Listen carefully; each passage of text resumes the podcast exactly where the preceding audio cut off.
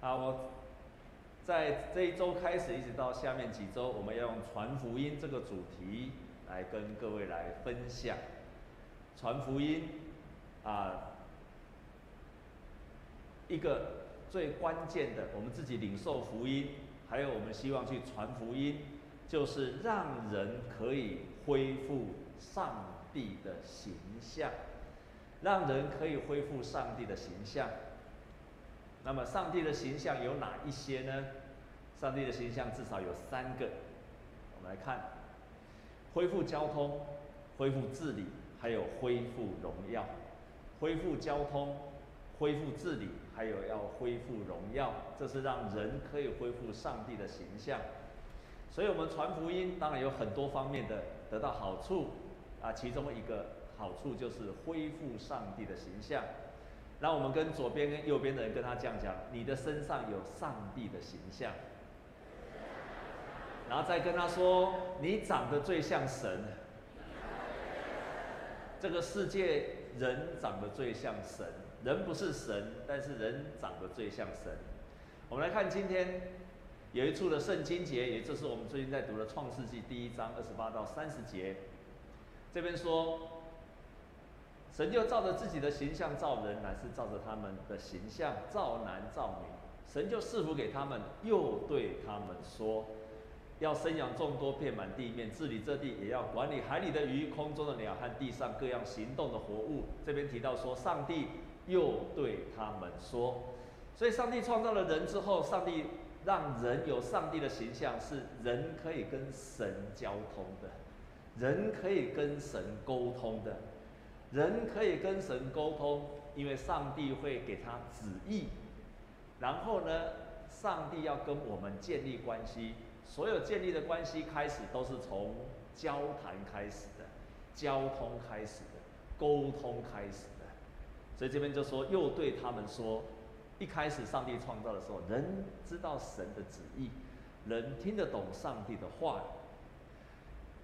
第二个呢？这个目的是什么？你看他身边写说，要生养众多，遍满地面，要治理这地。上帝要恢复人治理的样式，人能够恢复上帝的治理，像神一样可以治理这个地面。我们看今天的第二处的经文，诗篇第八篇第五节跟第九节，我们一起来念好不好？预备起，你叫他比天使微小一点。并使他荣耀尊贵为冠冕。你派他管理你手所造的，此万物，就是一切的牛羊、田野的兽、空中的鸟、海里的鱼，凡经行海道的，都伏在他的脚下。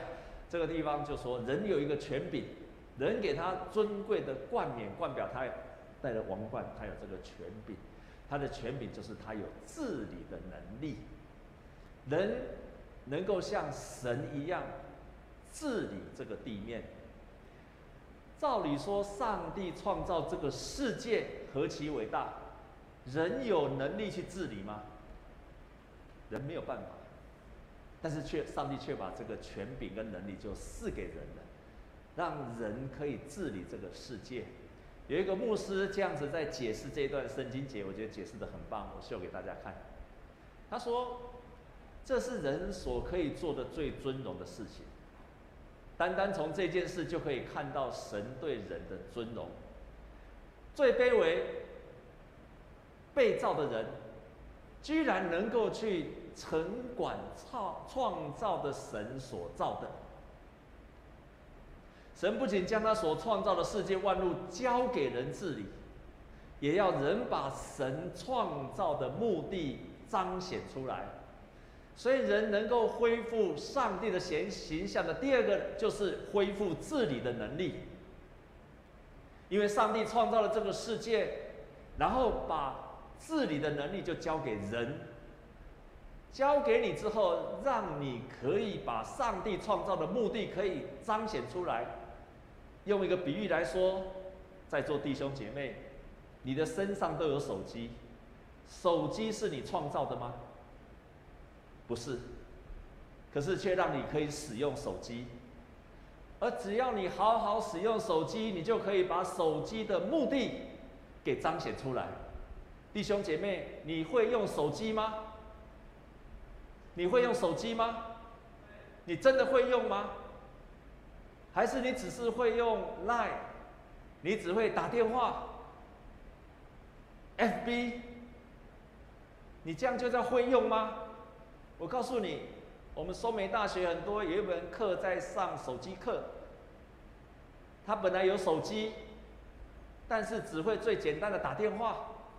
他也会用，但是他们上课之后，他们不只会打手，他们会照相，还会编辑，各样的功能开始出来了。他就把这个手机，把这个手机的目的彰显出来了。同样的，上帝给我们创造这个世界，他也要你有管理的能力，然后把上帝所创造的这一切给彰显出来。这个世界不一定是指全世界。还包括了，包括了你的家庭，包括了你的工作，你要有治理的能力，还有包括你自己，你有把你自己治理好吗？不止这个世界，圣经记载说是这个创造的世界，还包括你的工作，你可以管理得很好，你的家庭你可以管理得很好，还有你的身体也可以管理得很好。如果你的家庭管理得很好，但是你的事业不行，这不是神的旨意。你的工作可以做得很好，可是你的身体搞坏了，我百分之百相信这绝对不是上帝的旨意。你的工作做得很好，你的家庭里面的关系一塌糊涂，我百分之百确信这绝对不是上帝的形象。我可以百分之百确信。如果神要给我们上帝的形象，他一定是平衡的，而且是全方位的。工作、事业、家庭、个人、健康、外表，还有你的心灵，你都可以治理的很好，我们就恢复了神的形象。福音要让我们恢复治理的能力。当我们治理好之后，把上帝创造的目的管理得好，就会彰显出上帝创造的目的，包括世界治理得好，世界就漂亮；公司治理得好，公司就发达了，就赚钱了；家庭治理得好，家庭就美满了，甜蜜了；个人健康治理得好，你个人就健康了；你的心灵治理得好。你的心灵就可以常常听见上帝的声音，知道神的旨意，心里就平安喜乐。所以神要我们可以治理得好，百分之百是全方位，由里到外，不可能只有一项或者只有一两项，而是全方位的。在圣经当中，我们看见就是一个恢复的故事，就是上帝重新要我们恢复治理的故事。我们来看，可是事实上因为罪进来了。我们失去了治理的能力。我们来看这段圣经节，这段圣经节是人开始犯了罪，上帝给人家这些可以跟人家沟通，然后上帝让人家可以治理，然后要让人家得到荣耀。但是从我们的始祖亚当开始，人失去了这三个能力。我们来看这段圣经节，我们一起来念好不好？预备起，天起了凉风，耶和华神在园中行走，那人和他的妻子听见神的声音。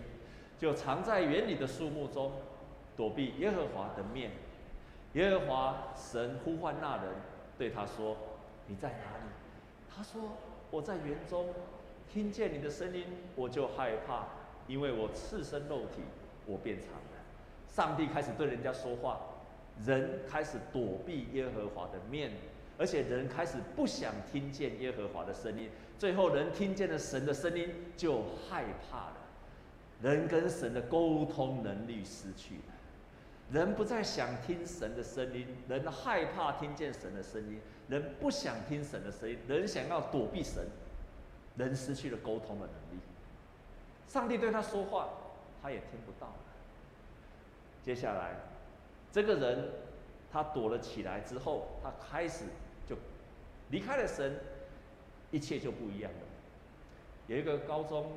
的有一个牧师，他分享他读高中的时候，啊，他高中时候他是很敬敬虔的基督徒，到了大一住在外面，因为他是一个很敬虔的基督徒，所以他跟他的女朋友有一天就在外面过夜。那天晚上，他们就发生了亲密的关系。隔天早上起来，他突然发现，糟糕了，忘了避孕，忘了避孕。从那一天开始，他开始担心，糟糕了，他会不会有怀孕？从那一天开始，他充满了不安、害怕、担心，而且从那一天开始，因为他是个神的儿女，是个基督徒。他开始觉得羞愧，他想要躲藏，不敢去教会，他就越来越害怕，羞耻掩盖、遮蔽、逃离、不安，在那整个月的当中，他甚至想干脆我离开教会好了。一直到下个月，他女朋友没有事情了，但是从那一刻开始，他就明白了什么是罪。因为那个时候他想要推卸这整个责任，你可以看到，当亚当跟夏娃犯了罪的时候，从几千年前到今天，是面对罪的时候，人的反应是完全一样，不想听神的话，逃避神的话，害怕听见神的话，到今天为止都是一样的。所以人失去了这个能力，弟兄姐妹们，今天这个世界我们有管理好吗？从亚当夏娃开始，人开始失去了管理这个世界的能力。这个世界有管理好吗？我们有一次在小组聚会时，因为都是弟兄，突然我就问大家：哎，我们当中没有确诊的举手。哎，小组当中居然只有两三个人没有确诊过。这个时候，其他人就哈哈大笑：哎呦，阿里伯敬雄，你不正常。因为为什么？其他的人都确诊了，所以现在变成是确诊的人多。不确诊的是不正常的，弟兄姐妹，没有确诊的请举手。哦，不正常还这么多。现在因为越来越多人确诊，慢慢变成了不确诊的反而是不正不正常了。确诊的人越来越多，反而确诊的才是正常。弟兄姐妹，我们今天做礼拜都戴口罩，戴口罩是正常还是不正常？啊？那你今天到有一天。你会发现，不戴口罩变成不正常了，因为我们已经被蒙蔽了很久。我们慢慢的把很多不正常的变成正常，而正常的变成不正常。我们本来应该要治理我们的世界、国家、家庭、个人、内在、外表的能力，可是我们失去了这个能力。最近刚过世的伊丽莎白女王。全世界都在转播，站在英国人，站在全世界的角度，站在她的角色，没有错，她是一个非常棒的女王，形象非常好，然后一切都为了国家，没有问题。可是，亲爱的弟兄姐妹，你如果最近看新闻就出来了，原来她的夫婿，她的丈夫菲利普亲王，是一个不断外遇的人。而且是外遇不断。在座弟兄姐妹，在座姐妹，我问你：如果你的先生是一个非常棒的总统，被肯定，形象非常好，全世界都肯定他，可是他外遇不断，你觉得你的人生、你的家庭是幸福的？请你把手举起来。后面那两个举什么手啊？你的另外一半外遇不断，你很幸福吗？只有牧师娘跟碧英姐举手。弟兄姐妹们，神要的不是我们只有外在的尊荣，神要我们是全方位的尊荣，是要我们全方位的得到神的样式还有尊荣。你可以做得到的，你可以做得到的。我最近看到一个故事，超喜欢的。我一直查这个故事。美国总统有一次，他在应征人，他的幕僚就介绍一个人，让介绍给他，帮助美国总统林肯一起治理。林肯面试了之后，这个人外在条件很好，资历也非常好。林肯跟他面试完之后说，这个人不予采用。他的幕僚就问他说：“总统啊，为什么不用他？”林肯就回答说：“他太丑了，太丑了。”幕僚说：“你怎么可以以貌取人？总统先生，你怎么可以以貌取人？再加上你自己长得又不好看，这是我讲的。但是林肯长得很丑。”可是他要任用人的时候，他居然要这个人太丑了。他幕僚就问他说：“你不可以以貌取人啊！”他的总总统林肯总统就回答他说：“一个人四十岁以前，你的父母决定了你的面貌；四十岁以后，你的面貌由你自己决定。”哦，这句话我觉得太棒了，讲的太好了。四十岁以前是你的父母决定了你的，你的父母长得怎么样，所以你的 DNA 基因怎么样，你就长得怎么样，没法度，没法多。但是四十岁以后就是你自己决定了。后来我再去查，四十岁吗？啊，不对，三十五岁。三十五岁以后就是你自己决定。在座弟兄姐妹，三十五岁以下的弟兄姐妹请举手。以下，以下。好，这是。还有你们都长得差不多，呃，你父母决定了，还可以。哦三十五岁以上是你自己决定，我觉得这句话讲得太好了，太好了。所以林肯总统就讲：“你看这个人，他不是说他长得不好看，而是说这个人没有信心。我怎么可能把国家交给他？这个人你们常常忧愁，我怎么可能把国家交给他？怎么可以让他成为我的帮助者？这个人说的话语。”没有肯定，我怎么可能把国家交给他？他在讲的不是指外在的，外在我也也也有影响。可他在讲的就是这个人从他里面发表这个特质，三十五岁也好，四十岁也好，是你决定的，弟兄姐妹们。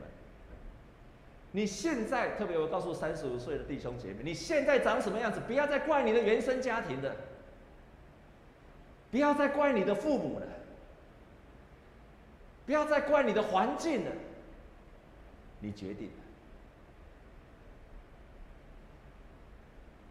你决定。三十五岁之后，你的信仰也是你决定的，你的性格怎么样也是你决定的，你的家庭怎么样你决定的，你的婚姻怎么样你决定的，不要怪别人了。林肯说的，我也这样认为，我也这样认为，你是可以决定的人，因为你已经长大成熟。有一个很有名的影星，奥黛丽·赫本，这是我们那个年代的女神，超漂亮的。现在的女神没有一个比她漂亮，全世界公认的漂亮，比林志玲还要漂亮，你就可以知道多漂亮。认识奥黛丽·赫本的请举手。啊，还好，没有举手就是不太有知识，连奥黛丽·赫本都不认识。大美女耶，人家就问他，他真的那种美不是外在的，而是从人家都他是那种很自然的美出来。人家就问他说：“你为什么这么美？”他后来讲了很有名的一句话，要抄下来。美丽的秘诀哦，不是欧蕾哦，也不是 SK two 哦，他这样说。他说：“如果你要有漂亮的眼睛，你就要常常看人家的优点。Yes，太好了。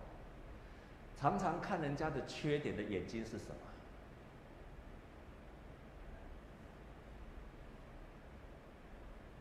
张头鼠目。常常看人家，你常常在找人家的缺点，哪里做不好？有一天你的眼睛。”就像老鼠的眼睛一样，所以你今天眼睛张不开，就是你常在看人家的缺点。常常看人家优点的眼睛是什么？欣赏的眼睛，会欣赏别人的眼睛，你就越来越漂亮。他又说，你要有漂亮的嘴唇，你就要常常说亲切的话语。阿妹。常常骂人的话语，一直骂。你的眼睛就是变成，你的面相就是变成凶神恶煞。你不会讲肯定人的话语，你的眼睛、你的眼神就是呆若木鸡。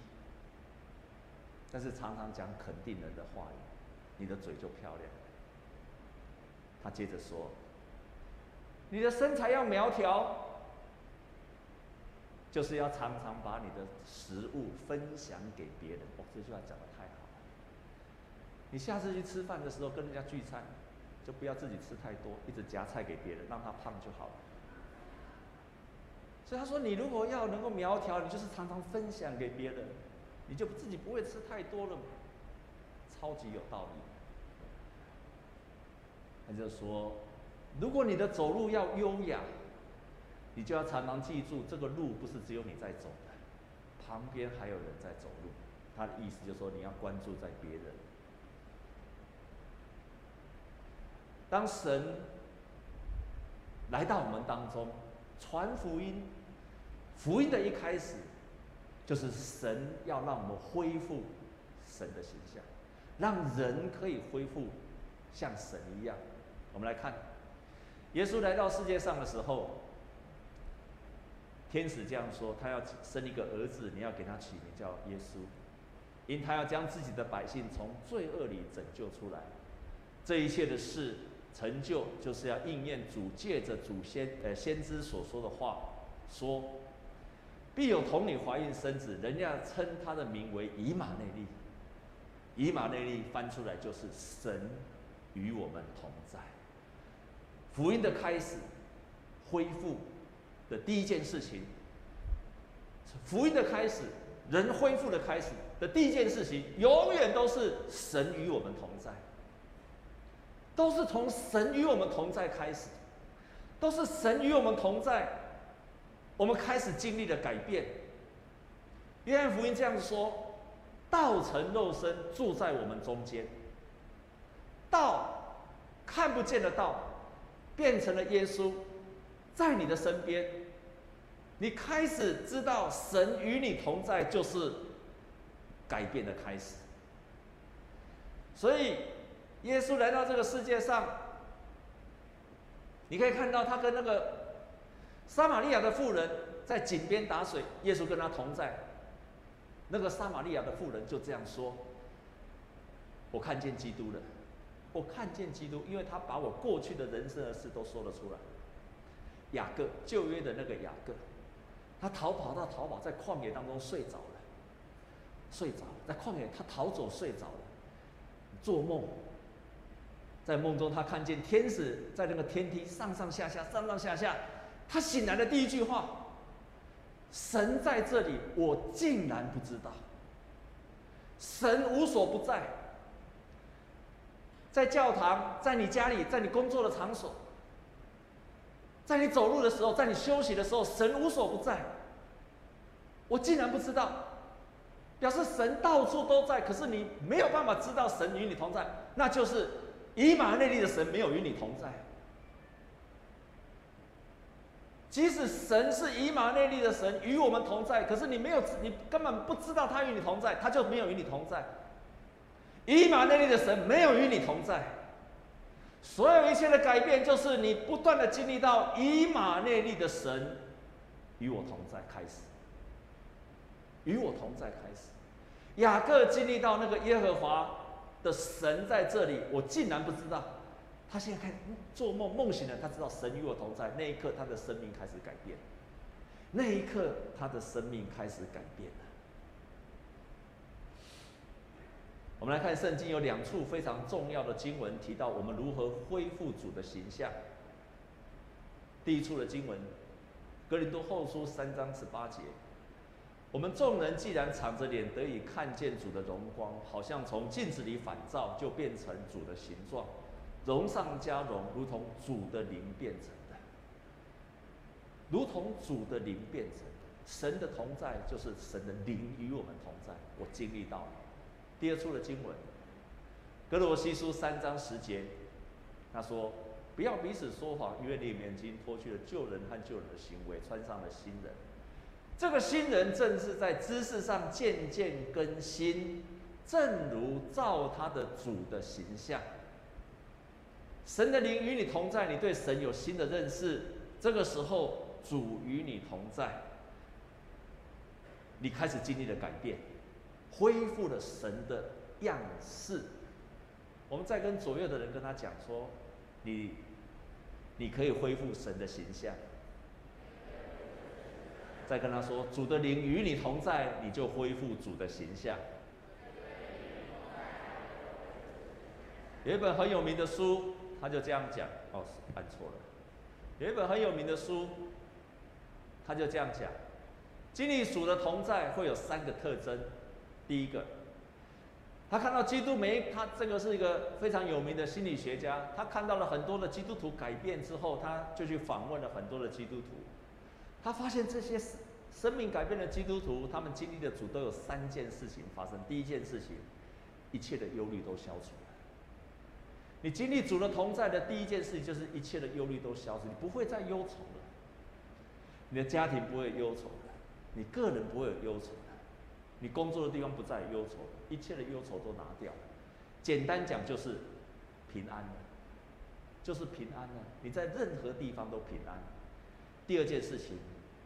这个基督徒心理学家他说：“你开始经历到前所未有的真理，有些真理你不明白，你看圣经不懂，现在你看懂了，你开始明白很多的真理。”第三件事情非常棒，你的世界起了变化，你开始发现你的世界起了变化，这个世界起了变化。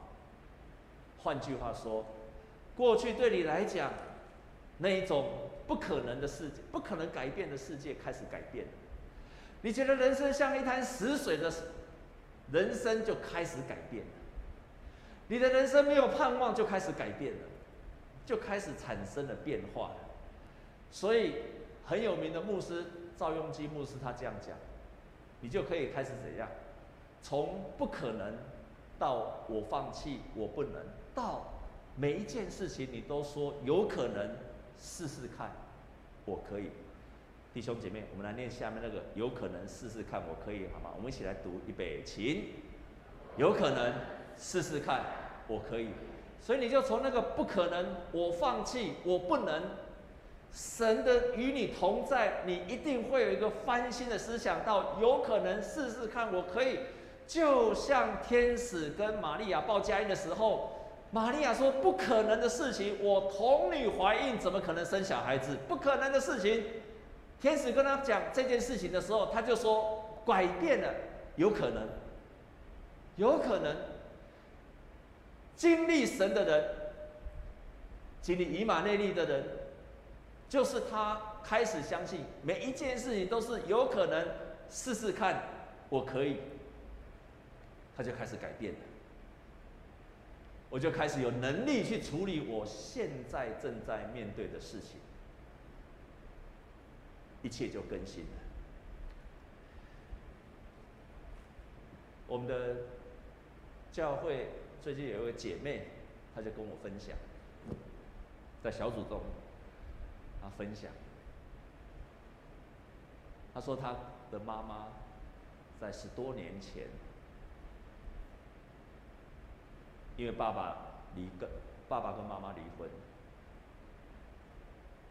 从此以后他妈妈就开始酗酒，喝酒下去之后就到处骂人，他常常是受受罪羔羊，到处骂，一直骂，一直骂，骂他说，骂他的爸爸，嫌他的爸爸，甚至于是到最后连他也骂下去。你跟你爸爸一样，这个姐妹结婚了，迫不迫不及待，呃，迫切的想要离开自己的原生家庭。啊，她遇到了一个很好的先生，先生对她很好，那她妈妈没有放过她，这样打电话来抱怨、骂她，一直骂，每一次骂她，她骂到最后没有办法，只好挂电话，因为没有停止。挂电话，回嘴，不理他。就这样十多年，看起来几乎没有改改变的可，从人的角度看起来不几乎没有办法改变。结果他在这一周分享，他说很奇妙，我受洗没有多久之后，感谢上帝，我妈妈居然还有，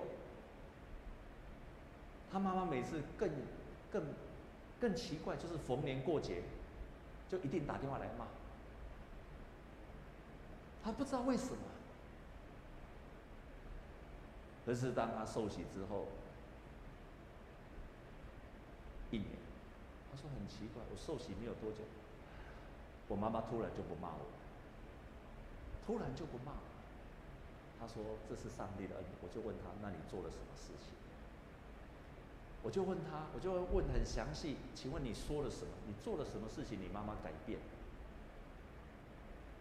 他就回答说，他就回想，很用力的回想。有一天，我的妈妈打电话给我，那一天一样，妈妈一直骂骂骂骂。可是那一刻，突然他的心里面有一个很奇妙的声音，奇妙的意念。他觉得他妈妈好像小孩子一样，很可怜。他自己小，他觉得我妈妈怎么很像小孩子一样？他就对他妈妈讲了一句话，说：“妈妈，其他的你不要管，你照顾好你自己就好了。”就这样，就这样子。从此之后，他妈妈就没有再打电话来。不可能，我放弃，我不能，就这样变成了有可能，试试看，我可以。这件事情为什么会这样转变？为什么就这样转变了？其实，在那一刹那之间，他过去要么顶撞回去，也许骂回去，不理他，不理骂他，他就打他的夫家的亲戚朋友。以前只有一个人打你，现在结婚更多人可以打。弟兄姐妹，就在那一刻，有可能试试看，我可以圣灵做工。那一刻就是什么？神给他一个新的意念。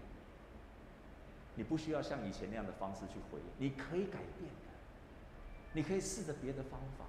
而当你愿意这样顺服去做的时候，神就动工。我再说一遍。当你愿意顺着那个感动去做的时候，我就跟你说，神就动工，恢复了我们可以去治理你现状的能力。这件事情是太难去治理的，那一刻，神同在，你就恢复了。面对跟治理你眼前的能力，不是神去改变他妈妈。我认为不是神直接改变他妈妈，而是神改变了这个姐妹。神给了他掌管治理他面对眼前的能力，弟兄姐妹们。我要跟你提出一个挑战。我觉得我们基督徒太容易放弃了，太容易妥协了。就是因为你放弃了，你妥协了，以至于神很难在你的身上去彰显，而且给你这个能力，以至于你成为了一个节节败退的人，你就节节败退。因为你总是说不可能，我放弃这个，放弃那个，我不能。那神如何在你身上做奇妙的工作啊？我问你，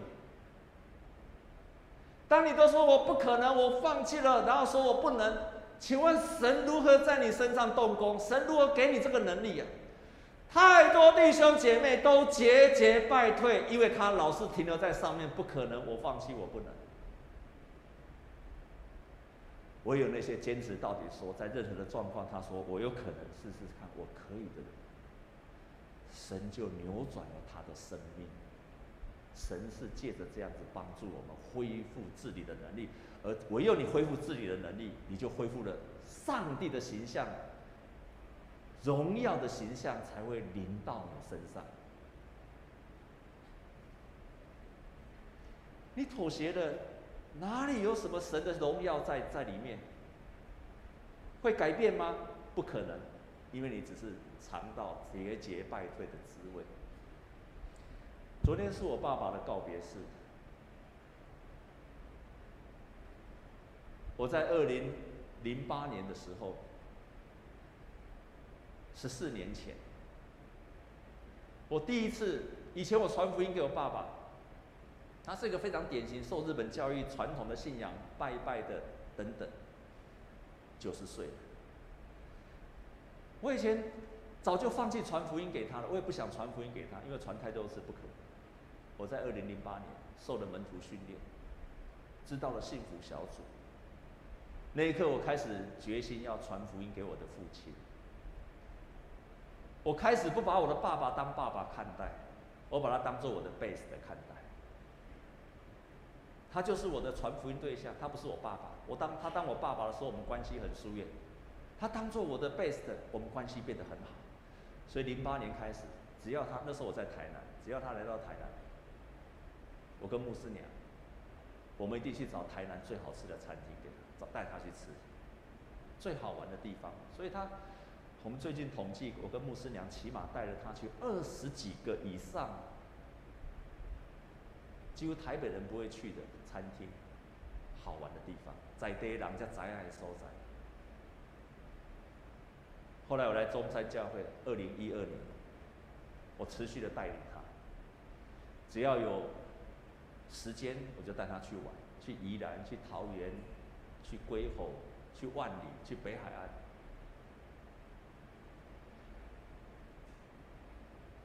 去年我的母亲差一点走掉，病很重，差一点走掉。那个时候其实我心里对神有一点怀疑，神啊，我传福音这么久给我爸爸，结果妈妈居然要先走。神啊，你的旨意是什么？我为我爸爸已经祷告了十四年了，带领他十四年，他为什么还不肯洗礼？可是我现在回想，当我的妈妈病重，几乎要离开时候，我们把她从医院里面极力的透过医生回到家里，她就慢慢恢复，我才明白神的旨意。那一刻，她跟我的爸爸，因为我的爸爸来照顾我妈妈，他们之间恢复了前所未有的关系。他们过去吵吵闹闹的人生，在去年一整年的当中，我看见他们恢复了关系。连我妈妈骂我爸爸，我爸爸都没有回嘴。这是在他们过去的婚姻的当中从来没有遇见过。我爸爸照顾他，照顾到形影不离，寸步不离，非无微不至。连半夜都起来看他。我爸爸对我妈妈的爱，就在过去这一年当中表现得淋漓尽致。在今年的六月十五，我的爸爸突然打电话跟我说：“我要受洗。”有一天我到客厅，在客厅跟他谈话的时候。我爸爸就当着我的面，他跟我说：“他说叶启祥，他都是叫我三个名字。叶启祥，我跟你说，我会非常谢谢你，因为你带我去，我已经不太能够走动的时候，谢谢你带领我到各处好玩的地方，吃那么多好吃的东西。”当我爸爸跟我感谢的那一刻，我的眼泪差一点就掉下来。一个九十岁的父亲表达他的感谢，然后他决定要受洗。他跟我讲第二句话，他说：“叶启祥，今天要不是你，全世界的人叫我受洗，我都不会受洗。我要说的不是说我很厉害，其实好多次我几乎要放弃，连想为我爸爸祷告都没有力量，因为已经十四年，我能够用的方法都用尽了，我真的没有办法，我能够祷告的言辞都说完了，十四年太久了，太久了，我连到最后我都不知道该如何为我爸爸祷告，因为我该讲的话都讲了。神纪念，神就这样翻转了，一夕之间翻转了我的父亲。本来在我们教会年底要来受洗，没有想到，在八月十五号，他突然急转直下，在那天他已经要被送进医院了。我看过太多的年长者进医院，所以我知道那一刻再不受洗就来不及。于是，在那一天下午，就他已经表白，他很想受洗，你知道吗？当他受洗的那一刻，他跟我讲一句话，说：“他说我要受洗。”而且我跟我的大哥说，他已经跟我的大哥说了，我大哥当场痛哭，因为我大哥很不希望他受洗，他觉得受洗好像跟爸爸永远分开了。可是那一刻，他决心要受洗到底。感谢神，神纪念。我的父亲离开我，当然很伤心。可是我总是伤心完之后，我可以跟真的很诚实的跟你说，我的心里面每次伤心完，是因为再也看不到他了。神也恢复了我跟他的关系。但是让我最感动的不是这个，每一次伤心完的时候，我可以跟你讲，每一天我都充满了感谢。因为他在世上不管多久都是暂时，而他永恒的生命是永远不息的。我要讲这些，告诉你，我们传福音就是要恢复人跟神的关系，恢复人有上帝的形象。如果你已经传福音很久，放弃了，愿我今天我所经历过的一切成为你的帮助。不要放弃，坚持到底。我们同心来祷告。天父，我感谢你，是你的美好带领我们这一切。我们深信，当人开始犯罪的那一刻开始，就要恢复人的形象。感谢你，亲爱的主，我们有很多人是神的儿女，他是神的儿女。他却忘记了他是神儿女，他是神要恢复，他应该长得像天父一样，但是他忘记了。亲爱的主，求你今天做恢复的工作，让他从不可能，我放弃，我不能，有可能试试看到我可以。他重新对他的生命说：“我可以，我不妥协，我可以，我靠着神，我可以。”我们有些家庭。虽然是基督徒的家庭，却没有经历到有神的形象的家庭。求你今天也来恢复，感谢你，你的福音恩典何等的美好！谢谢，奉耶稣基督的名。